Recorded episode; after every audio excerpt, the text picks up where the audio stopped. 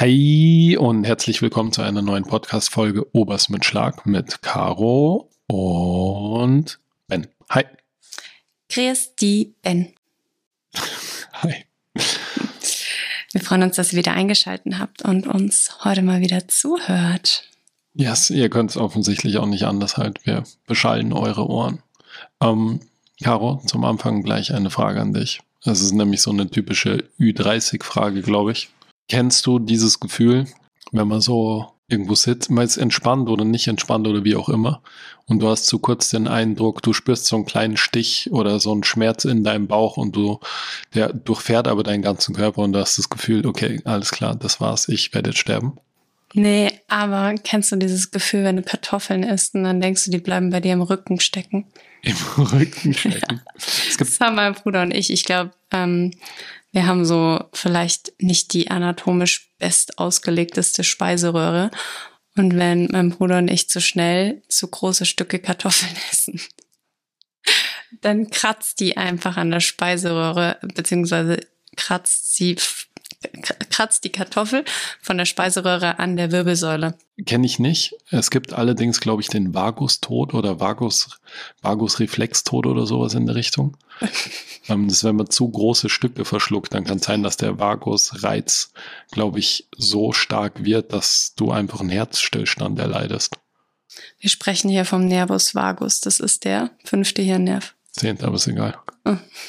Hi, warum, was war das jetzt eigentlich mit dem, war das ein Herzinfarkt, von dem du gesprochen hast? Oder? Nee, nicht, nee, nicht zwingend Herzinfarkt, aber so, kennst du das nicht, wenn dein Körper auf einmal irgendwie so einen ganz weirden Schmerz dir gibt, den du so gar nicht kennst von deinem Körper und dann denkst du in dem Moment, okay, fuck it, das, da, anscheinend ist meine Zeit abgelaufen. Und meistens akzeptiert man es dann auch einfach, aber dann vergeht dieses Stechen nach fünf Sekunden wieder. Nee. Okay. Vielleicht gesagt, sollte ich zum Arzt gehen. Ja, vielleicht sollten wir beide zum Arzt gehen. Du denkst, dass du auf einer Bank sitzt und umfällst und tot bist. Und ich sollte vielleicht mal mein Essen in Bezug auf Kartoffeln überdenken. Solltest vielleicht einfach anfangen zu kauen. Vielleicht wird das schon helfen. Nicht nur zu schlingen. Ja. Oh mein Gott, mein Schlingverhalten ist einfach so geisteskrank geworden in den letzten neun Monaten. Meine Mutter war letztens bei Ben und bei mir zum Abendessen und ich glaube, sie hat die ersten zwei Gabeln. Sie hatte ungefähr die ersten zwei Gabeln gegessen und die hatten einfach den Teller schon leer geräumt. Ja, das ist das, was. Leben mit Kind. Yes. Man hat einfach nicht mehr so viel Zeit, leider Gottes, für andere Sachen. Ja. Und weißt du, was ich mich frage? Also dieses Thema Podcast, das macht ja eigentlich schon Spaß. Aber warum ist es jedes Mal so ein Drama, eine Folge aufzunehmen? Ich meine, das hatte ich auch schon immer mit Christina. Irgendwas ist es immer, irgendwas ist es bei anderen, bei anderen Podcastern auch so, dass immer irgendwas nicht funktioniert. Es ist so nervig. Meinst du jetzt, meinst du jetzt technisch ja. oder meinst ja. du jetzt zeitlich? Nee, nee, technisch. Es ist, ja, weiß ich nicht. Es ist halt irgendwie manchmal weird, gewisse technische Gebrechen zu haben im 21. Jahrhundert, wo man sich denkt, sollte eigentlich, sollte es kein Problem mehr sein. Mhm. Es gibt so, ich glaube, da, da werden jetzt viele unserer Hörerinnen relaten. Es gab so früher die Zeit, als ich noch gezockt habe mit meinen Leuten und man hat sich zu so einer LAN-Party getroffen. Oh Gottes Willen. Da können sicher viele. LAN-Party? Ja, da können sicher viele, viele der Hörerinnen jetzt irgendwie damit relaten. Ähm, äh, und es hat mindestens, ich würde sagen, zur Hälfte des Abends meistens, manchmal sogar drei Viertel des Abends, äh, hat man damit die Zeit verbracht, die Computer miteinander zu verbinden. Und es war mindestens eine Person, die einfach komplett alles, neues Betriebssystem aufspielen musste und was weiß ich nicht. Und wenn dann alle Computer endlich miteinander connected waren oder die nach Hause gegangen sind, die sich einfach nicht connecten konnten, dann wurde ewig lang drum gestritten, welches Spiel eigentlich gezockt wird. Ja, das ist, ist so wie jetzt bei Netflix. Ja, ist ein bisschen so wie bei Netflix. Aber was ich eigentlich sagen wollte, diese Probleme sind irgendwie passé, kommt mir vor. Also ganz viele so Computersachen funktionieren ganz easy. Es gibt auch keine LAN-Partys mehr. Aber es wäre eigentlich cool, mal wieder eine LAN-Party zu machen. Okay. Ja, also ich habe letztens ähm, über eine Freundin einen Instagram-Account entdeckt von einem Thailänder oder einer Thailänderin und die ähm, hat Polly Pocket gesammelt. Und ähm, ihr müsst wissen, ich war eine leidenschaftliche Polly Pocket äh, Spielerin, Sammlerin. Äh, ich habe immer noch alles im Dachboden meiner Eltern. Und äh, das war total schön, da die Reels auf Instagram von dem Polly Pocket anzuschauen und so ein bisschen in der Vergangenheit zu schwelgen. ich hatte nämlich diesen rosaroten Stern. Ich weiß nicht, ob vielleicht da der ein oder andere sich wiedererkennt. Und dieser Stern, der war einfach so genial. Ich bin so gespannt, ob mehr von unseren Hörerinnen irgendwie den, mit Polly Pocket connecten können als mit WM, mit LAN-Partys, aber okay, wir werden sehen. ja. ähm, du hast gesagt, mit Polly Pocket spielen konnte man damit spielen. Ist es nicht nur irgendwie so, ich sage jetzt was sehr despektierliches, war das nicht so einfach nur so Plastikklump, das man angeschaut hat? Kein, natürlich könnte man damit spielen. Hallo?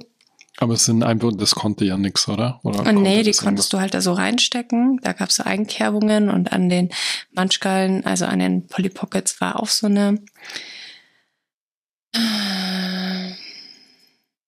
Fällt dir selber auf, wie fucking langweilig das ist, oder? Nein, aber ich hatte, also das Ganze hat sich ja dann weiterentwickelt bei mir zu Playmobil. Ich hatte dann später Playmobil und dann Playmobil irgendwann Little. Ist so das äh, Lego für Zurückgebliebene. Hattest du oft Diddle? Habt ihr Diddle gesammelt? Was? Ich habe gerade kurz was ganz anderes verstanden. Was, ob wir was gesammelt haben? Diddle, die Maus. Diese Maus. Ja. Ähm, ja, doch, das war auch ein Ding. Ein ich habe Ordner, Ordner mit Blättern, einfach Blätter gesammelt, crazy ja. und dann immer so in den Pausen untereinander ausgetauscht. Hm. Ich habe das jetzt nicht wirklich gesammelt, aber es, Du hast mich letztens eine Frage gefragt, die mich an eine Sache erinnert hat, die ich gesammelt habe. Mm, ich glaube, ich weiß, worauf du hinaus willst. Ja, und da würde ich dir eh auch gerne eine Frage dazu stellen, ehrlich okay. gesagt. Und zwar, ähm, du hast mich, ich weiß nicht mehr, wie wir drauf gekommen sind. Ich glaube, es war in irgendeinem Video oder irgendwo war irgendwas erwähnt von Pokémon-Karten. Mm. Oder du hast mir irgendwas gezeigt, dass irgendjemand Pokémon-Karten hat. Ja, von Anna Johnson, der Ehemann. Ja, okay. Und du hast mich gefragt, was das halt ist, beziehungsweise warum der irgendwie so aufgeregt ist. Und dann habe ich gemeint, Pokémon-Karten sind halt extrem viel Geld wert, so, oder es gibt halt mhm. viele Karten, die sehr teuer geworden sind. Und ich war ja blöderweise ein Magic the Gathering Kerl und kein Pokémon Kerl.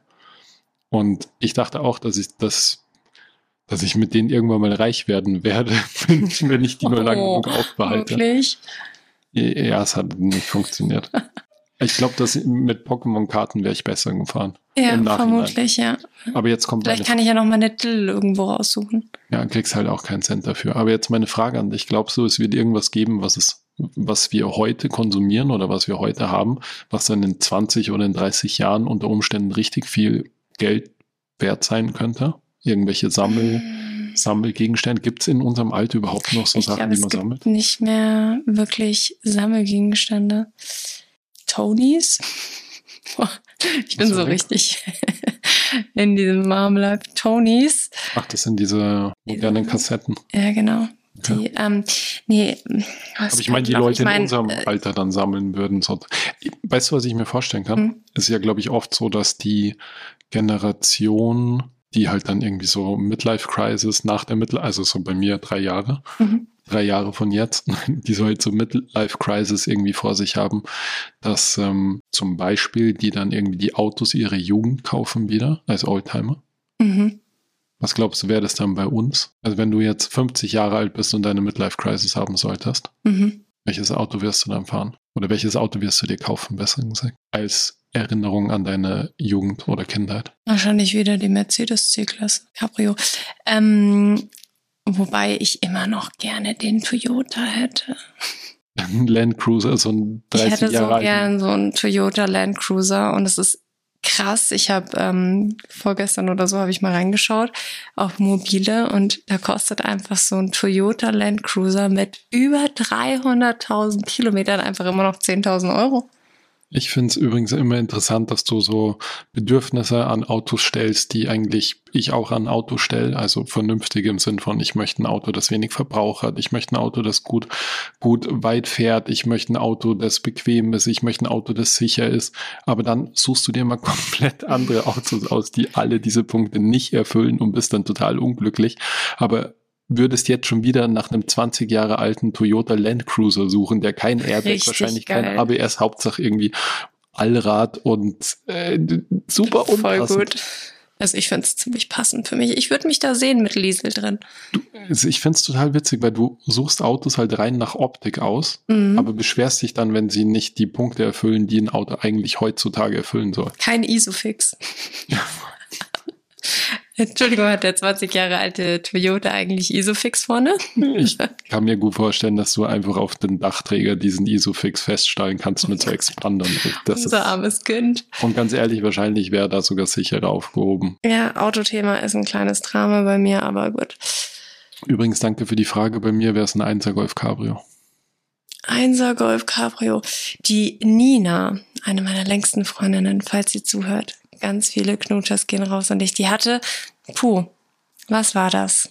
Ich glaube, es war ein Fünfer Golf, kann es sein? Fünfer Golf Cabrio. So eine rote Knutschkugel. Boah, mit der hatten wir eine richtig coole Jugend. Es war, ähm, ja, da sind wir immer so zum Starnberger See gefahren und ah, es war einfach richtig cool. Haben ganz viele Zigaretten in dem Auto geraucht und ähm, War das ein Cabrio? mhm. Das, das ist gut an den Cabrios, dass man rauchen kann, ohne dass das Auto danach stinkt. ja, aber mein Papa hat mir einmal erzählt, dass ähm, bei irgendjemanden von, von seinen Kollegen oder sogar bei ihm, ich weiß es nicht, der oder irgendwer hat mal geraucht, auch in einem Cabrio und hat die Zigarette rausgeschnipst und die ist halt hinten wieder reingefallen und er hatte Ledersitze und hat es dann erst so spät gemerkt und dann war halt voll das Loch in diesem Ledersitz drin. Und das hat mir mein Vater ziemlich, nachdem ich das Cabrio bekommen habe, ziemlich zeitgleich erzählt. Und seitdem hatte ich natürlich absolute Horrordinger und habe mich halt nie getraut, in meinem Auto zu rauchen. Und wenn, dann hatte ich immer einen Aschenbecher mit im Auto. Ich habe natürlich nicht den Aschenbecher vom Auto benutzt, sondern ich hatte einen extra Aschenbecher dabei. Was für ein Trottelledersitz. Aschenbecher to go. Mir ist übrigens das Gleiche passiert. Nein, wirklich? Doch, ja, aber mit Stoffsitzen. Ja, deswegen. Ja, es war vor allem dazu nicht mal mein Auto, sondern es war das Auto der Mutter meiner damaligen Partnerin. Und ich bin mit der nach Italien gefahren. Und ich weiß gar nicht mehr, ob es meine oder ihr, wir waren 18 oder so. 18, 19, super cool und lässig. Und wir fahren nach Italien und haben im Auto bei offenem Fenster eine geraucht. Und ich habe die rausge, ich oder sie hat die rausgeschnipst und die ist halt hinten wieder rein. Und wir haben es aber erst mitgekriegt, als Ich will es ja nicht sagen, aber ich bin mir ziemlich sicher, dass es du warst. Ich bin mir, weiß ich nicht, aber das, es hat halt durch den Stoff, aber auch durch diesen Schaumstoff, der schon drunter war, Mhm. halt dann wirklich so ein richtiges Loch reingemacht und man konnte es auch nicht leugnen. Das war eindeutig, was es ist. Aber das ist noch verhältnismäßig ähm, lächerlich gegen die andere Sache, die ich mit dir erlebt habe, als wir nämlich von, ich glaube, Rock im Park damals zurückgefahren so, ich sind. dachte, du erzählst gerade die andere Story. Weiß ich nicht, was du meinst. Als wir zurückgefahren sind. Mhm. Ich weiß wirklich nicht, was du meinst. Okay. Als wir zurückgefahren sind von Rock im Park und noch irgendwelche restlichen Essensgeschichten irgendwie dabei ha haben. Und jetzt muss ich, ne, ich weiß nicht mehr, wer, es kann sein, dass ich es war, aber ich bin nicht mehr sicher. Ich glaube nicht, dass ich es war. Jemand ist in dem Zug gesessen, in dem Zugabteil. Das war noch diese Zeit, als man die Fenster runterklappen konnte in den Abteilen. Mhm. Und ähm, wir hatten eine Frühstückszerealienpackung und einen Liter Milch. Und dann haben wir einfach den Liter Milch in diese Plastikverpackung Boah, von den Frühstückszerealien rein und haben halt da alle gemeinsam rausgelöffelt, bis das halt einfach nur noch so ein Gatsch war. Und Da kriege ich Gänsehaut, Kat. Das ist einfach nur ekelhaft, Ben. irgendjemand, ich nenne jetzt keinen Namen, hat dann diese Packung genommen, als es halt nur noch ein Gatsch war und hat die einfach aus dem Zugfenster geworfen. Von dem fahrenden Zug. Mhm. Und dann hat man so ein Flatsch gehört. Und dann sind wir hintergegangen zum Abteil hinter uns und dort hat es einfach dieses Ding wieder reingesaugt. Oh Gott. aber es saß niemand drin, Gott Das sei hört sich Dank. ziemlich nach dir an. Nee, aber es, ich, ich glaube nicht, dass ich es war, weil ich, ich werfe eigentlich keine Sachen aus dem Fenster. So, ich bin so, ganz ehrlich, so Umweltverschmutzung im Sinne von, ich werf Sachen weg und wenn es nur ein Chickstummel war früher oder egal was, ich mache das nicht. Mhm. Habe ich nun, ist auch so eine Sache, das kapiere ich nicht. Ich, ver, ich verstehe das nicht. Ich verstehe es in Österreich überhaupt nicht, weil in Österreich alle 50 Meter ein Das Abfalleimer ist steht. krass, ja. ja. Es gehört sich eigentlich auch so. Ich verstehe es aber auch in Deutschland nicht, wo alle fünf Kilometer wenigstens einer ist. Aber es gibt zum Beispiel Länder wie Japan, da gibt es gar keine öffentlichen Müllbehältnisse und trotzdem liegt kein Müll rum. Die Leute. Ja gut, das sind halt die Strafen auch auf einem anderen Level. Ja, aber es. Das wird viel krasser kontrolliert auch. Aber das macht man doch nicht, weil man Angst vor einer Strafe hat. Doch, das natürlich. Hä, man wirft doch seinen Müll einfach nicht weg. Das hat natürlich was mit Anstand zu tun, aber ich gehe mal davon aus, dass es in Japan halt niemand macht, weil es einfach so hoch bestraft wird. Ich weiß nicht. Vielleicht haben die auch einfach Anstand. Vielleicht, ich, also ich kann das nicht begreifen, warum Leute einfach so Sachen irgendwo hinwerfen. So, egal was es ist. Also von daher, ich hab's, glaube ich, ich bin mir relativ sicher, dass ich es nicht rausgeworfen habe. Hm. Aber es ist so lange her und es war viel, es ist viel passiert seitdem. Oh mein Gott. Ja. Weißt du, was ich mich letztens übrigens auch gefragt habe? Hast du eigentlich so einen Film aus deiner Kindheit, der dich heute noch beschäftigt auf eine gewisse Art und Weise, der dich so geprägt hat als Kind? Und ich meine jetzt nicht, Papa, Papa, steh auf, du, wir müssen nach Hause gehen, Papa, Papa. Du schaust mich fragend an, ich meine König der Löwen. ähm, der mich geprägt hat. Mhm. Ich, ich erzähle dir, warum, warum ich dir die Frage okay. stelle, okay? Ich kann mich erinnern, dass ich als Kind ähm, lief in der, in, in der Abendwerbung für halt den nächsten Film oder diese Vorschau-Werbung sozusagen, lief eine Werbung von S. Mhm. Dieser mhm. Stephen King mhm. Horror mit dem Clown, Dingsy Bumsy. Mhm. Und ich habe den Film nie gesehen, aber ich habe als Kind diese Szene gesehen, wo dieser junge, ich habe den bis jetzt übrigens nicht gesehen, das Original, wo dieser junge Zähne putzt, glaube ich, im Badezimmer mhm. und hinter ihm durch den Abfluss in der Badewanne dieser, diese Clownshände so durch diesen Abfluss mhm. kommen und mhm. der sich so rauszieht. Mhm. Und ey, wenn ich das erzähle, kriege ich Gänsehaut, ohne Scheiß. Schau mal.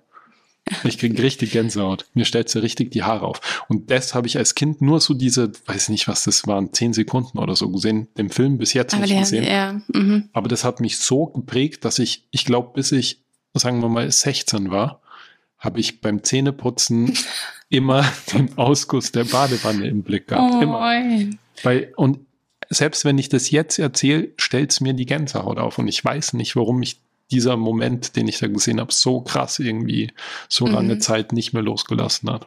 Bei mir war es, also wenn man auf sowas geht, war es bei mir kein Film, sondern ein Buch, was ich gelesen habe. Und das eine? Das eine Buch, ja genau. Ähm, da, das war irgendein Krimi, keine Ahnung. Kleine Raupe Nimmersatt, wo sie sich die Kartoffeln reinzwirbelt. ja, und dann erstickt. Nein, äh, so irgendein Krimi und da ging es darum, dass eine Frau irgendwie am Abend nach Hause kommt und sie merkt irgendwie so, sie schließt ihre Wohnungstür auf und merkt, irgendwas ist anders, aber sie kann es nicht so ganz einschätzen und ähm, kann nicht sagen, was anders ist. Und dann macht sie halt überall die Lichter in der Wohnung an und schaut überall, ob alles in Ordnung ist, ob die Fenster zu sind und sowas. Aber es ist alles in Ordnung und trotzdem hat sie irgendwie so ein komisches Gefühl und sie fernseht dann, glaube ich, sogar noch oder liest ein Buch oder sowas. Sie fernseht? Ja. Sie schaut okay. Fernsehen und äh, liest noch ein Buch oder irgendwie, also der Abend vergeht noch. Also sie legt sich nicht sofort hin. Auf jeden Fall ähm, geht sie dann ins Bad und dann legt sie sich irgendwann ins Bett und ähm, macht halt das Licht aus und äh, hat sich halt gerade so hingelegt. Und dann sagt so eine Stimme, du hast vergessen, unter dem Bett nachzuschauen. Boah, es ist so creepy. Das hat mich so gekillt einfach. Es ist uff. Oh mein Gott, es ist so schlimm, da krieg ich Gänsehaut. Es ist wirklich seitdem, egal wo ich woanders geschlafen habe, in welchem Hotel, ich habe immer unter das Bett geschaut. Das ist so ein Tick jetzt so von mir geworden. Das hat liegt, mich. Liegt unsere Matratze deswegen jetzt am Boden? Ja, deswegen liegt sie am Boden. ja. Ich muss sagen, ich bin kurz eingeschlafen, während du erzählt hast. Burn. Aber in das Ende, ich habe es erst nicht, ich habe es erst nicht verstanden, weil es in dem Buch war und dann kommt die Stimme und das hat, ich habe kurz nachdenken müssen. Ist auch schon ein bisschen spät und unser Tag war der absolute Horror heute. und äh, mein Hirn hat gerade ein bisschen gebraucht, um zu verarbeiten, aber ja, ist echt gruselig. Ich jetzt, ohne Scheiß jetzt. Wirklich. Danke. Ich, Das ist wirklich gruselig. Vor allem, wenn du dir denkst, so, ja. sie hat die ganze Zeit schon was gespürt, dass es nicht stimmt. Ich muss sagen, wenn ich an das denke, dann kriege ich direkt wieder ein flaues Gefühl im Bauch von unserem Einbruch in der Toskana.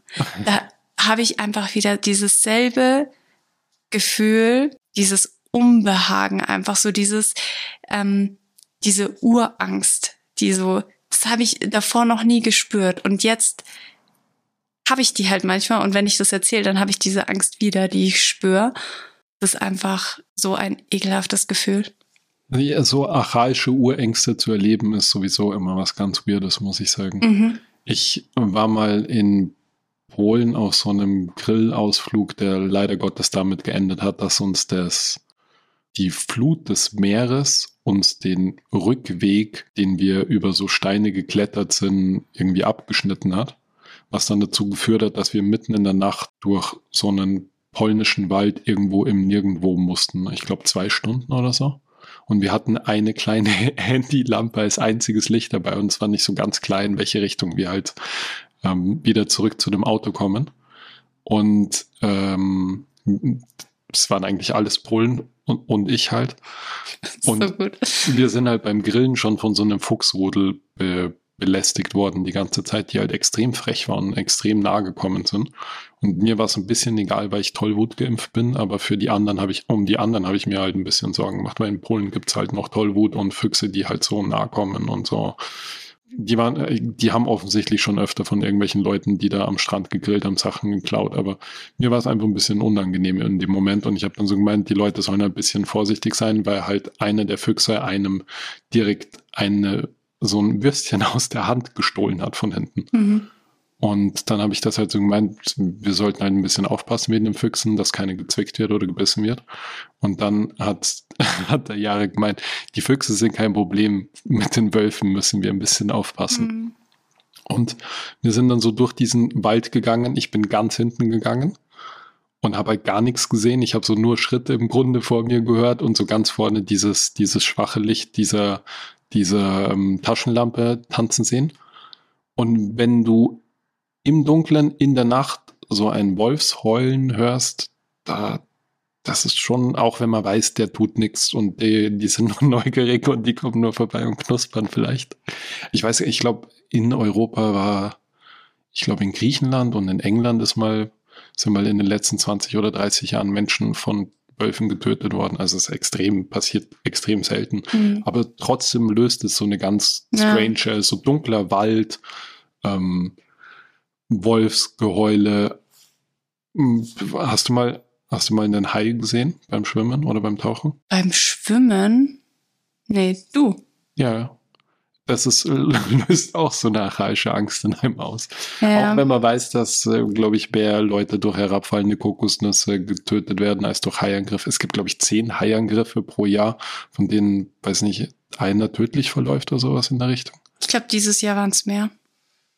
Ja. Das ist ja auch nur ein durchschnittlicher Wert. Ich weiß auch nicht, ob das stimmt. Wir können ja auf Google dann nachschauen. Es gibt so eine Seite, wo du alle Haiangriffe äh, über die Jahre verteilt dir genau anschauen kannst. Das ist eine interessante Seite übrigens. Kannst du dich noch daran erinnern, als wir damals diese strange Begegnung im Wald hatten? Also nicht mit dir, ich habe dich angerufen, sondern die hatte ich mit meiner Mutter. Es ja. war keine Begegnung, wir haben es gehört. Ja, kann ich. Ich habe dich angerufen, du hast das Geräusch auch gehört. Ja. Das war so weird. Das war, keine Ahnung, ich kann's, ich kann's jetzt auch gar nicht mehr wiedergeben. Also so ähm, Rehböcke machen ja auch so komische Geräusche, gell? Oder was war das nochmal für ein Tier, was so weirde Geräusche macht? Füchse? Äh, das letzte Mal, als wir da in diesem Chalet waren, das waren Rehe, die da so komisch. Also das war diese Reh. Ja. Das Reh. Äh, also Tiere machen schon auch komische Geräusche, aber das war ein ganz komisches Geräusch und es mhm. hat nicht aufgehört. Es hat sich eigentlich eher so wie Babygeschrei angehört. Mhm. Ähm, und das war so seltsam. Ähm, meine Mutter hat es als erstes gehört.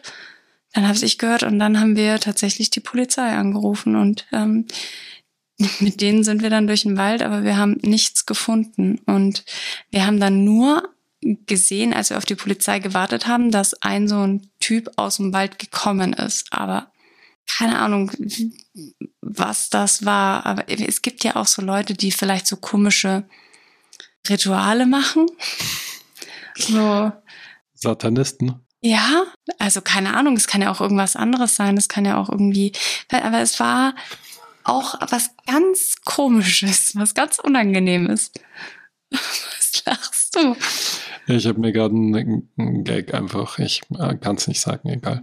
Ja, also wir hatten schon so ein paar weirde Geschichten in den letzten Jahren. Ja, es passieren immer wieder weirde Geschichten, aber so archaische Ängste sind irgendwie immer total flashig zu erleben. Und die, ja, also ich weiß schon, dass mit dem Eismonster, es wurde ja nicht eingebrochen, es wurde ja nur ein Einbruchsversuch gestartet an mehreren das hat Türen. mir vollkommen gereicht. Aber ja, diese archaischen Ängste sind schon ganz schön weird. Die fühlen sich so an, als würden sie so äh, ganz fest äh, oder ganz heftig an deinem Stammhirn kitzeln. Mhm, mhm. Das war ja dann auch so, dass wir ähm, nach der Nacht, also es wurde quasi in der ersten Nacht wurde ähm, unser Haus in der Nacht quasi von den Einbrechern schon mal begutachtet. Ähm, da hat Ben seine Mutter auch jemanden in der Nacht gehört. Das hat sie uns auch am nächsten Tag erzählt. Das haben wir alles nicht so ernst genommen. Ähm, ich glaube, ich kann mich selbst zitieren mit dem Satz, wer soll denn hier irgendwo im Nirgendwo rumlaufen um das mhm, Haus? Mhm. Das heißt, wir hatten in der ersten Nacht schon jemanden. In der zweiten Nacht wurde dann eben versucht einzubrechen. Ähm, und da waren wir auch relativ lange wach, ne? In der Nacht. Also auf jeden Fall bis nach Mitternacht. Und ähm, ich war auch ein paar Mal in der Nacht wach, weil ich Matteo gestillt habe. Das, ja, das war einfach mega creepy. Ähm, und dann am nächsten Morgen, als wir dann festgestellt haben, dass eingebrochen wurde, ähm, da wurden ja auch die Schlösser ausgetauscht und tagsüber ging es mir auch voll gut. Ähm, und habe halt dann auch über Stories und sowas eben erzählt, dass bei uns eingebrochen wurde. Und ich dachte eigentlich, ich konnte das voll gut wegstecken. Und je mehr es Richtung Abend ging und je mehr es zur Dämmerung kam und dunkler wurde, umso ängstlicher bin ich geworden und habe dann so diesen Entschluss so in letzter Sekunde quasi gefasst und das war dann auch nicht mehr abzurütteln. Wir reisen jetzt sofort ab und es gibt wir überlegen da nicht weiter. Ich will jetzt sofort fahren. Ich werde hier keine Nacht nochmal bleiben. Und da kamen dann auch wieder diese Ängste. Mhm. Also es ist traumatisch. Ja, klar, das ist ja auch, das ist ja auch ein traumatisches Erlebnis, glaube ich. So. Wenn man es das erste Mal erlebt. Ja. Aber wenn man es dann schon ein paar Mal erlebt hat, dann. Ja, man muss vielleicht noch dazu ergänzen, dass ähm, ich muss sagen, ich habe mich jetzt auch nicht so wohl gefühlt. Ich da noch eine Nacht zu bleiben. Erstens, weil wir halt den Kleinen dabei hatten und weil das halt nochmal eine ganz andere Sache ist. Was mich so ein bisschen unangenehm gestimmt hat, war irgendwie diese Überlegung, dass ja die ganzen Spielzeuge von dem Kleinen um das Haus rumlagen und die werden uns halt schon ausgekundschaftet haben. Und die haben offensichtlich gewusst, dass wir halt ein Kleinkind dabei haben und dann trotzdem irgendwie an da wird mir wieder direkt schlecht. Tut mir leid, dass ich dich unterbreche. Ja. Das ist ja. so, war das nagt scheinbar ja. noch so krass aber was ich mich gefragt habe oder die Sache, die mich halt irgendwie so beschäftigt hat, war, dass die wissen ja auch nicht, wer wir sind. Weißt du, es kann ja von uns auch jemand irgendwie eine Waffe dabei haben oder MMA-Kämpfer sein oder weiß ja kein Mensch, die kennen uns ja nicht. Die ja, wissen aber ja du nicht, weißt auch nicht, wie viele es waren. Wenn nee, es irgendwie zehn Leute waren, you never know. Natürlich nicht, aber ich denke mir halt, ähm, die haben halt gesehen, wir haben ein Kind dabei und wir werden halt alles machen, um dieses, wir werden alles machen, um dieses Kind zu verteidigen. Alles. Und das muss denen auch bewusst sein in dem Moment. Die haben auch die, gewusst, dass wir Hunde haben. Die haben auch gewusst, und das sind alles so Sachen, die es dann auch für mich unangenehm gemacht mhm. haben. Das fand ich, und ja, den Fakt fand ich relativ unangenehm. Und die Tatsache, dass als dieser Carpenter am nächsten Tag da war, um die Schlösser zu tauschen, beziehungsweise die kaputten Schlösser zu tauschen und neue Schlösser reinzumachen, ähm, habe ich ihn dann gefragt, welche Nummer man am besten anruft, um halt schnell zur Polizei zu kommen und er hat mich so angeschaut und hat gelacht und hat gemeint, die nächste Polizeistation ist mindestens zwei Stunden entfernt und wenn ich da anrufe, ist auch nicht sicher, ob da jemand kommen wird. Also wenn ich hier raus ein Problem habe, dann muss ich mich selber drum kümmern. Und ich dachte mir, die Typen, die das bei uns probiert haben, da reinzukommen, für die zählt das Gleiche. Mhm. das war so ein bisschen das, was es dann für mich unangenehm gemacht hat mit dem Kleinen und auch mit dir. Und dass und diese Tür einfach anderthalb Meter von unseren Köpfen entfernt war. Ja. Und wir das einfach nicht mitbekommen haben. Ja. Das ist auch sehr unangenehm. Ja, ist es. Aber wir hatten halt auch die Ventilatoren an, weil es unerträglich heiß war. Ich würde gern zu einem anderen Thema kommen. Mhm. Erzähl. Würdest du mir zustimmen, wenn ich zu dir sage, Schlaf ist der Sex des Alters?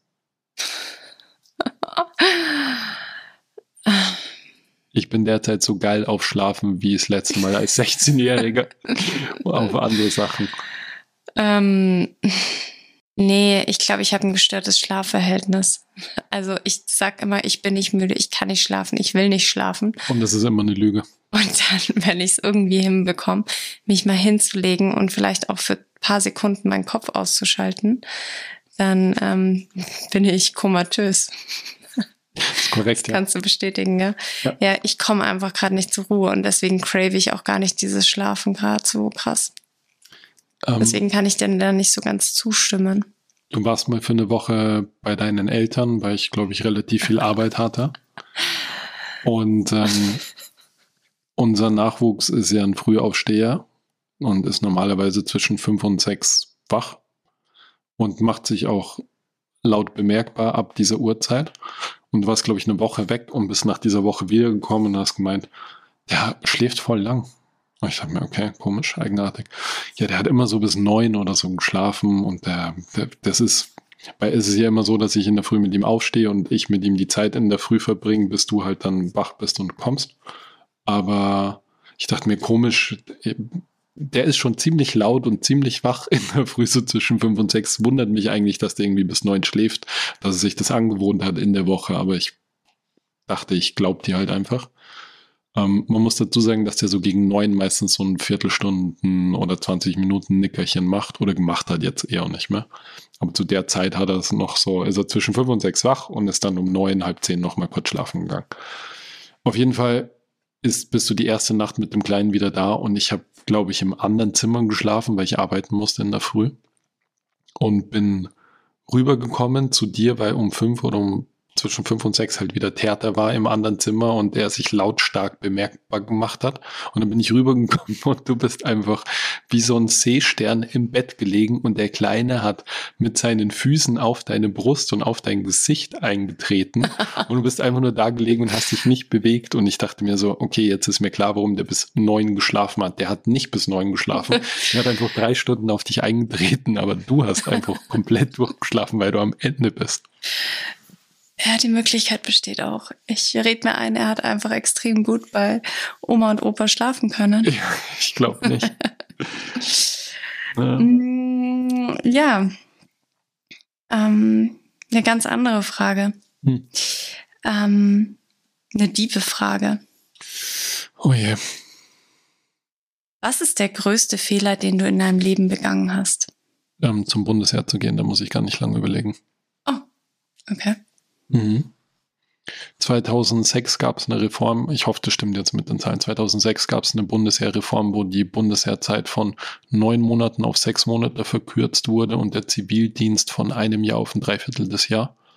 Und mir wurde gesagt, dass wenn ich mich fürs Bundesheer entscheide, dann werde ich danach eingezogen, sprich sechs Monate Bundesheer. Und wenn ich mich für Zivildienst entscheide, dann werde ich vor der Reform eingezogen und dann ist es ein Jahr Zivildienst. Und dann dachte ich mir, es ist halt ein halbes Jahr. Und auch, obwohl der Zivildienst mir mehr gelegen wäre, dachte ich mir, ein freies halbes Jahr, bevor ich zum Studieren anfange, kann ich rumreisen und ähm, das gönne ich mir. Und im Nachhinein würde ich sagen, dass das mein größter Fehler war bisher. Okay. Weil das habe ich sehr bereut. Ich hatte nicht so viel Spaß beim Bundesheer. Ich bin da nicht so gut an. Ich bin halt auch mit Piercing und Irokese eingerückt. Apropos. Ich bin übrigens auch mit Irokese wieder ausgerückt. Da wollte ich eben, das wäre nämlich meine nächste Frage gewesen. Oh Gott. Was denkst du, wie hast du dich in den letzten, ich wollte eigentlich zehn Jahren sagen, aber machen wir vielleicht 15 Jahre draus. Wie hast du dich in den letzten 15 Jahren verändert? Ich denke, dass ich in den letzten 10, 15 Jahren auf jeden Fall deutlich ruhiger geworden bin. Ruhiger im Sinn von ruhiger im Sinn von nicht mehr so wild. Ich bin, glaube ich, vor allem ruhiger, nicht mehr so wild. Das weder das eine noch das andere ist jetzt wirklich aussagekräftig. Ich versuche es zu erklären. Ich bin nicht mehr, ich glaube, ich bin verständnisvoller meinen Mitmenschen gegenüber geworden und ich bin verantwortungsbewusster geworden. Mhm. Mir sind viele Zusammenhänge oder viele Sachen einfach klar geworden, die ich damals sehr einfach irgendwie gesehen habe, die aber doch deutlich komplexer sind, als man das unter Umständen halt als 16, 17, 18-Jähriger immer verstehen kann. Oder vielleicht sind andere auch cleverer, aber ich aber so von meinen generellen, Ide generellen Ide Idealen hat sich eigentlich nicht so viel geändert, nur dass manche halt davon einfach leider Gottes sterben gehen mussten. So diese Vorstellung, dass wir in, in einer Welt leben, die man irgendwie als Einzelperson wirklich verändern kann, außer das eigene Umfeld, das so halt irgendwie direkt beeinflusst. Ansonsten irgendwie die Welt zu verändern, puh, ja, das ist auch eine der Diskussionen, die wir immer wieder führen. Ne? Da bist du, hast du mich, glaube ich, es war eine der ersten Diskussionen, die wir, glaube ich, geführt haben, weil ich immer der Meinung war, sage jetzt mittlerweile auch war, ähm, dass ich gesagt habe, mir ist das eigentlich wurscht, aber ähm, wenn, wenn jeder irgendwie anfängt, ein bisschen was zu machen, dann hat es vielleicht doch einen Impact. Das ist nicht so, dass, also es kommt halt drauf an. Ich denke, dass das so, so sozialmäßig bestimmt so ist. Gibt ja auch so diese Vorstellung, dass wenn ähm, du zum Beispiel was Negatives erfährst, ähm, dass diese Energie, die du als negative Energie aufnimmst, dass du die halt an dein Umfeld in gewisser Weise wieder weitergibst. Also wenn du halt jemanden, du wirst krass angefuckt von jemanden dann wirst du wahrscheinlich an dem Tag und in der nächsten Zeit das dadurch verarbeiten, dass du vielleicht nicht jemand anderen so krass anfuckst, aber bestimmt wirst du das mit dir rumtragen und einen mhm. Teil davon an andere weitergeben. Mhm. Die werden halt dann auch wahrscheinlich irgendwie negativ beeinflusst dadurch, dass du schlecht drauf bist und werden dann wieder weiter andere beeinflussen negativ. Und dann stellt sich halt die Frage, möchtest du die Anstoßperson sein, die von Anfang an jemanden angefuckt hat und dazu dadurch vielleicht den Tag von 20 anderen Leuten irgendwie negativ beeinflusst. Okay, ja. Also da gebe ich dir absolut recht. Bei dieser Klimageschichte ist halt die Frage, ob du als Einzelperson das Klima retten kannst. Wenn du jetzt weniger Heizung mit dem Fahrrad in die Arbeit fährst, das ist halt fucking Bullshit. Das mhm. ist halt einfach, man sollte sich vielleicht von dem Gedanken verabschieden, dass der eigene CO2-Fußabdruck wirklich ernsthaft irgendeine Bedeutung hat bei dem, was auf unserem Planeten wirklich so an Verschmutzung passiert. Und ist auch so ein bisschen so das Gegenteil von gut ist gut gemeint, wenn du halt, weiß ich nicht, es gibt doch diese Geschichte mit den Waschnüssen. Ja. Zum Beispiel. Und ich habe das zum Beispiel, ich habe das in Wien mitgekriegt bei einem guten Freund von mir, der ist in eine Wege gezogen, da waren zwei so Ökoterroristinnen, die mit dem Ende. Öko, ich habe eh gegendert, wo ist das Problem? Es waren halt einfach zwei so Ökoterroristen. Die sind mir auf den Sack gegangen, weil die das einfach. Tut mir so leid manchmal. Die haben diese Waschnüsse sich gekauft. Und diese Waschnüsse, Waschnüsse wachsen in erster Linie in Indien und die Leute waschen ihre Wäsche damit. In diesen Waschnüssen sind halt so Tenside drin, mit denen du deine Wäsche sauber kriegst. Unsere Kläranlagen und unser Abwasser sozusagen, unser Abwassersystem ist darauf ausgelegt, dass wir wenn du mit einem Waschpulver, das du, du, bei uns kaufen kannst, damit deine Wäsche wäscht und das läuft dann ins Abwasser und vom Abwasser dann in die Kläranlage, dann kommt hinten an der Kläranlage wieder ein sauberes Wasser raus. Wir haben diese Technik. Wenn du allerdings in einem, in einem Land wie Indien gibt es halt diese Technik nicht. Da wird halt ganz viel Zeug irgendwo reingewaschen in irgendwelche Flüsse und es kommt dann ins Meer, das weiß ja eh jeder von uns. Aber die Leute waschen dort mit diesen Waschnüssen und diese Waschnüsse sind halt nicht so schadhaft für die Umwelt. Aber wenn halt dann irgendwelche Ökoterroristen hier in Wien glauben, dass sie die Welt irgendwie damit verändern, wenn sie Waschnüsse kaufen und viele Leute das glauben, dann steigt der Preis für Waschnüsse in Indien, weil die halt alle exportiert werden. Und dann können sich die Leute in Indien halt keine Waschnüsse mehr kaufen, sondern kaufen sich halt dann Waschmittel, so solche wie wir haben, weil die halt dann billiger sind und dann waschen die ihre Wäsche damit und dann fließt das halt in die Flüsse und dann fließt das halt ins Meer. Und das ist so dieses, manchmal sind die Sachverhalte einfach ein bisschen komplexer, als einem im ersten Moment klar ist. Ja, hast du vollkommen recht. Und wenn du mit deinem Auto halt in die Arbeit fährst oder ob du mit dem Fahrrad in die Arbeit fährst, wird an der Klimaerwärmung relativ wenig verändern. Aber vielleicht an deiner Mut, weil du ein bisschen an der frischen Luft warst. Absolut, ohne Frage. Ja. Noch einmal was anderes zum Thema Energien, weil du das vorhin so angesprochen hast, wenn man irgendwie angefangen Das hört sich jetzt sehr esoterisch an, aber ich. Ja, aber ich wollte, ich wollte dich noch fragen, was du von der Idee hältst, ähm, dass wenn man ähm, in der stressigen Zeit, in der wir heutzutage leben und du hast irgendwie dein 40-Stunden-Job und ähm, hetzt von Termin zu Termin. Und ähm, in der Mittagspause, während du irgendwie zum nächsten Termin läufst, quetscht du dir irgendwie noch schnell eine Leberkässemmel mittags rein und solche Geschichten. Ähm, wenn man so ein Stressesser ist, wenn man nur isst unter Stress, dass das so eine schlechte Energie gibt, dass dadurch eventuell Allergien entstehen, entstehen könnten? Nö. Okay. ich finde die Idee ganz. Es ist ja gar nicht so Cool weit eigentlich. weggeholt, aber es ist ein bisschen, äh, also nur weil ich jetzt was Esoterisches ausnahmsweise mal gesagt habe, musst du jetzt nicht auf diesen Esotrip hier kommen. Sorry. Ähm, aber ja, klar, ich meine, Stress ist, Stress schwächt immer den Körper. Das ist einfach so. Durch Stress wird Cortisol ausgeschüttet und Cortisol drückt dein Immunsystem runter und dadurch kann natürlich alles Mögliche ähm, passieren. Vor allem ab dem Moment, wo halt dann der Stress abfällt. Da geht's halt dann, das ist ja auch das, dass, wenn man, Man viel Stress hat und dann hat man frei, dann wird man halt krank. Das ist einfach, Mhm. weil dieser Cortisol-Level dann abfällt und dann geht's halt dahin. Ähm, apropos Esoterik übrigens. Ich bin ja überhaupt gar kein Esoteriker. In keinster Art und Weise. Außer jetzt das, was ich davor gerade gesagt habe, das hört sich sehr esoterisch an, aber es macht halt einfach Sinn, wenn ich, wenn mich jemand an, anfuckt, dann ist mein Tag halt schlecht und dann werden das andere Leute auch irgendwie auf eine gewisse Art und Weise abkriegen. Es ist eh sehr wenig esoterisch, wenn man es. Ja, aber so habe ich es, ja.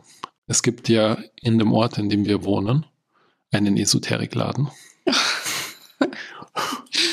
Und in diesen Da Esoter durch der Rad, wer da regelmäßig drin ist. und in diesen Esoterikladen bin ich mal reingegangen, um dir dort was zu besorgen. Und das war so die Überwindung für mich. Und ich glaube, ich habe so richtig ausgeschaut wie jemand, der so zum Drogen kaufen geht. Und ich bin so, bevor ich in den Laden, ich habe so meine Kapuze aufgezogen und dann bin ich so, bevor ich in den Laden reingegangen bin, habe ich erstmal so links und rechts geschaut, ob irgendwo irgendjemand ist, der mich kennt. Und dann bin ich reingegangen in diesen Laden. Und dann habe ich dir so einen, es war ganz witzig, weil ich mit dem Kerl dann, ich wollte so ein, ach, so ein Kraftstein, Dingsi, Bumsi halt irgendwie kaufen, weil ich dachte, ist ja wurscht, wenn es dir hilft, dann hilft es dir. Wer halt hat recht, wer hilft, hat recht. Das ist vollkommen egal. Wenn ich bin über meinen Schatten gesprungen, um dir Mhm. zu helfen oder um dich zu unterstützen. Das war auch wahnsinnig süß. Da habe ich mich sehr drüber gefreut. Aber das Witzige war, dass du am selben Tag auch in diesen Laden drinnen warst. Wir waren halt einfach, glaube ich, innerhalb einer Stunde waren wir beide in dem Laden und haben uns nicht getroffen und haben was füreinander gekauft. Ja, du hast mir nämlich auch da was gekauft. Ja. Das war echt ziemlich witzig im Nachhinein. Da hat die Energie wohl gepasst. Apropos Esoterikladen. Du hast noch Ähm, mehr Stories auf Lager. Aber so esoterisch bist du gar nicht, gell? ich bin nicht wirklich esoterisch. Ne? Wann, wann und wofür hast du unverhältnismäßig viel Geld für eine Sache ausgegeben? Und ich meine damit jetzt nicht zwingend, dass du eine sehr teure Sache gekauft hast, sondern dass du für eine Sache, die du erworben hast, überdurchschnittlich viel Geld gezahlt hast für das, was es eigentlich wert ist. Und ich kann dir auch schon sagen, was es bei mir ist. Unser Schweden Airbnb. Anja is back. She's still here. in unseren Köpfen und auch in euren. Das war übrigens extrem geil, als ich, als äh, Matteo den äh, Teppich mit ähm, Tee hier beschüttet hat, wie viel DMs ich da bekommen habe. Es war göttlich. Ja. Alle haten Anja. Alle haten Anja, aber eigentlich kennen nur wir sie. Bei dir? Ähm, mir fallen eigentlich zwei Sachen ein. Die eine hast du miterlebt. Oh, Als, als wir der am Münchner Flughafen. Alter, wir wollten ja nicht, ich wollte, wir wollten fürs Baby heißes Wasser. Ungefähr 200 bis 250 Milliliter heißes Wasser. Und für diese 200 bis 250 Milliliter Wasser wurde am Münchner Flughafen von mir dafür 4,90 Euro verlangt. Und wenn du nicht neben mir gestanden wärst, dann wäre ich komplett Ich musste ihn quasi zurückhalten. eskaliert einfach. Ich dachte, ich springe er die Leute nicht hier verprügelt am Münchner Flughafen und festgenommen wird. Ich habe schon gesehen, wie wir abgeführt werden. Boah, es hat, das hat mich, das hat, vor allem ich, ich wir haben ja in dieser Schlange schon gewartet und ich habe schon vor meinen inneren, ich hatte schon die Befürchtung, dass ich sozusagen einen Tee dort kaufen muss, wenn ich 200 Milliliter heißes Wasser haben möchte. Und dass der Tee wahrscheinlich Unsummen von Geld kosten wird, weil es ist München und es ist am Flughafen und blub. Aber ich bin, ich habe ja, glaube ich, gesagt sogar, ich brauche ein heißes Wasser für einen Tee fürs Baby. Also wir hatten den Teebeutel quasi dabei. Wir haben einfach nur das heiße Wasser gebraucht. Ja, und dann war's, dann kam es aber genauso, wie ich befürchtet habe. Und er wollte wirklich halt den vollen Preis von so einem beschissenen Tee irgendwie, den wir übrigens noch hier haben, den werden wir zeremoniell zu uns nehmen, würde ich sagen. Ja. Du hast mich zurückgehalten und ich habe dir zuliebe nichts gesagt, aber ich habe mir, glaube ich, meine Lippen blutig gebissen. Mm. Und weißt du, was das Witzigste ist? Mm. Ich habe die Geschichte meiner Mama erzählt. Und weißt du, was meine Mama gesagt hat? Meine Mama war so schockiert und hat dann gemeint, ich hoffe, du hast dem vor Empörung vor die Füße gespuckt. Deine also, Mutter. die ist immer sehr ja. speziell. Meine, meine Mutter hat, hat, starke Meinungen zu, zu ja, vielen Dingen. Durchaus. Ja. Und ich, und ich habe nur so gemeint, dass du mich zurückgehalten hast, aber dass ich ihm am liebsten den Hals umgedreht hätte. Ja, dann hat sie den Kopf und verständnislos geschüttelt. Ich glaube, sie war ein bisschen enttäuscht. Ja. Was war, glaubst du, so das stolzeste oder was war so der Moment, wo deine Eltern am stolzesten auf dich waren? Boah, keine Ahnung, müsste ich sie fragen. Weiß ich nicht. Wahrscheinlich als der Matti auf die Welt kam. Ich glaube, da war meine Mama auch ein bisschen stolz. Aber weißt du, wann sie am aller, aller stolzesten auf mich war? Ich, nee. Meine Mama ist so jemand, wie man immer so dieses geflügelte Wort, die, die kann den Inuits Kühlschränke verkaufen. Es, ah ja. Und ich war mit meiner Mama, wir mussten halt einen Boden kaufen. Und meine Mama hat dem Verkäufer die Hosen ausgezogen und hat diesen Boden runtergehandelt bis zum geht nicht mehr. Nicht so, schon nicht, nicht, so, nicht so die Hosen runtergezogen, das war nicht das, was ich gemeint habe. Ich habe damit gemeint, sie hat ihn einfach, sie hat lange, lange, lange diskutiert um jeden Cent. Und ich bin am nächsten Tag hingefahren, um das abzuholen und habe, und sie hat im Auto draußen gewartet und ich habe dann dort den Boden nochmal um einen Euro pro Quadratmeter runtergehandelt. Und dann bin ich rausgekommen und habe das meiner Mama gesagt. Und so stolz war die, glaube ich, noch nie in meinem ganzen Leben, egal Approbation, oh, alles, egal was ich in meinem Leben bisher erreicht habe, das war, glaube ich, das, was meine Mutter am allermeisten stolz gemacht hat, dass ich da nochmal einen Euro rausschlagen konnte. Meine Mutter ist eine ziemliche Legende. Ja, ist, die ist ziemlich tough und ziemlich geil. die ist schon ziemlich lustig, muss ich sagen. Die ähm, kann man nur feiern, die Frau. Die feiert aber auch dich ziemlich krass, muss ich sagen. Die hat einen total schönen Satz gesagt, an den ich oft denken muss. Die hat zu deiner Mama einen total schönen Satz über dich gesagt, weil sie, glaube ich, sie hat gesagt, Gudrun, nur damit es klar ist, ich stehe nicht nur hinter deiner Tochter, ich stehe auch vor deiner Tochter. Ja, das stimmt. Ja. Und das macht sie wirklich. Das fand ich total ist, schön. Ja. Ich glaube, besser kann man sich das nicht wünschen. Okay, Genug, äh, genug. genug Geschwafel. Ähm, ich habe übrigens noch eine sehr teure. Ja, stimmt, da waren wir. Ich habe übrigens noch eine sehr teure Geschichte, wo ich sehr unnötig viel Geld für eine Sache ausgegeben habe. Und nachdem ich mich äh, drüber schlau gemacht habe, wann was verjährt, kann ich das jetzt erzählen. Als ich 16 war, habe ich mit einem Kumpel von mir in Wien gearbeitet auf der Spielzeugmesse im Vienna International Center haben wir gearbeitet für Carrera, diese Modelleisen, nicht Eisenbahn, diese Modellauto, mhm. Rennstrecken-Dinger halt. Mhm. Und wir haben die betreut. Und wir wollten natürlich so als Landeier in der Stadt ähm, uns Weed kaufen. Aber wir wussten halt überhaupt nicht, wie das funktioniert. Wir waren halt einfach wirklich so richtige Landeier, so richtige, ich glaube, man hat es uns auf 200 Meter Entfernung angesehen, dass wir gar keine so Ahnung süß haben, einfach. was wir machen. Und dann sind wir an den, ich glaube, ah, an den Schwedenplatz damals gefahren mit der U-Bahn und haben dort. Ist es so ein Druggy-Platz? Das war damals so ein Druggy-Platz und dann mhm. wurde es, glaube ich, relativ bereinigt mit der Zeit. Ich weiß nicht, wie es jetzt ist. Ich, auf jeden Fall waren wir dort und haben dann so im Nachhinein total dumm halt so einen Kerl angequatscht. Im Nachhinein ist mir klar, dass das irgendwie so, der war komplett drauf und war komplett weird, der Kerl. Um, ähm, und wir wollten für 20 Euro damals Gras kaufen. Und dann hat uns halt super stressig irgendwie sowas gegeben und hat alles so auf extrem geheimnisvoll und ganz strange gemacht. Und wir haben das halt so eingeschoben und sind damit nach, nach Hause, wollte ich sagen, in das Hotel halt gegangen, wo wir gewohnt haben. Und dann haben wir das aufgemacht und ich habe so reingeschaut und habe gleich so einen richtigen Panikanfall bekommen, weil es war halt einfach braunes Pulver drinnen. Und ich hatte richtig Panik, dass wir gerade ähm, Heroin gekauft haben, weil ich auch keine Ahnung hatte, wie Heroin halt ausschaut. dann einfach in Wien Heroin gekauft. Ja, erstmal ist so ein 16-Jähriger erstmal erste Mal in der Stadt alleine erstmal versehentlich Heroin gekauft. ähm, Deine Mutter wäre stolz. Meine Mutter wäre extrem stolz, vor allem für 20 Euro, weißt du. Ich habe ihn nicht mal runtergehandelt. runtergehandelt. Null, gar nicht. Ich habe mir total in die Hosen geschissen, wie man das halt macht als 16-Jähriger, wenn man in, in der Stadt als Landkind äh, versucht, Gas zu kaufen. So Katastrophe.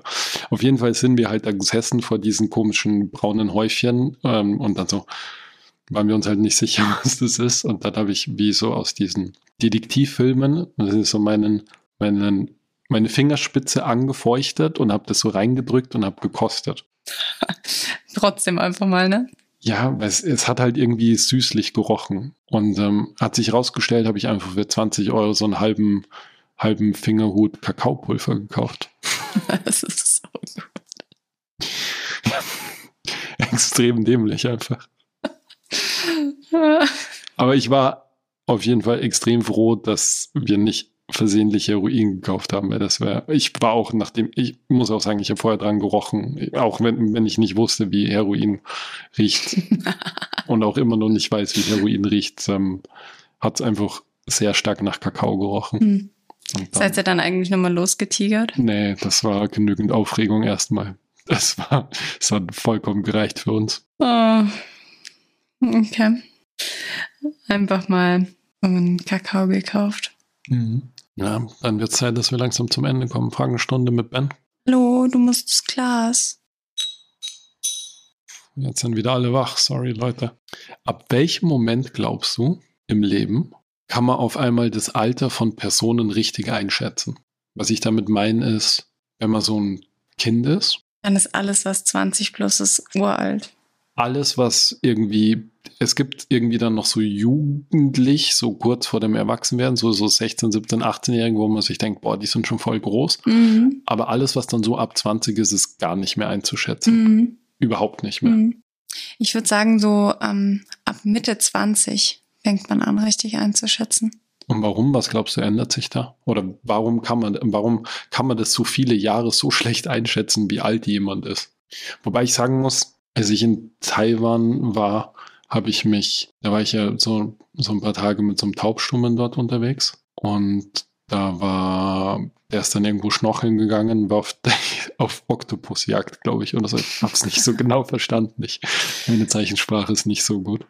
Ähm, und währenddessen habe ich mich dann mit zwei so anderen Taiwanesen, die halt zufälligerweise auf diesem Pier, wo, wo auch gesessen sind, irgendwie unterhalten und wir haben halt so gequatscht. Und dann haben wir einander gegenseitig geschätzt, wie alt wir sind. Und ich war damals irgendwas Mitte 20 oder so.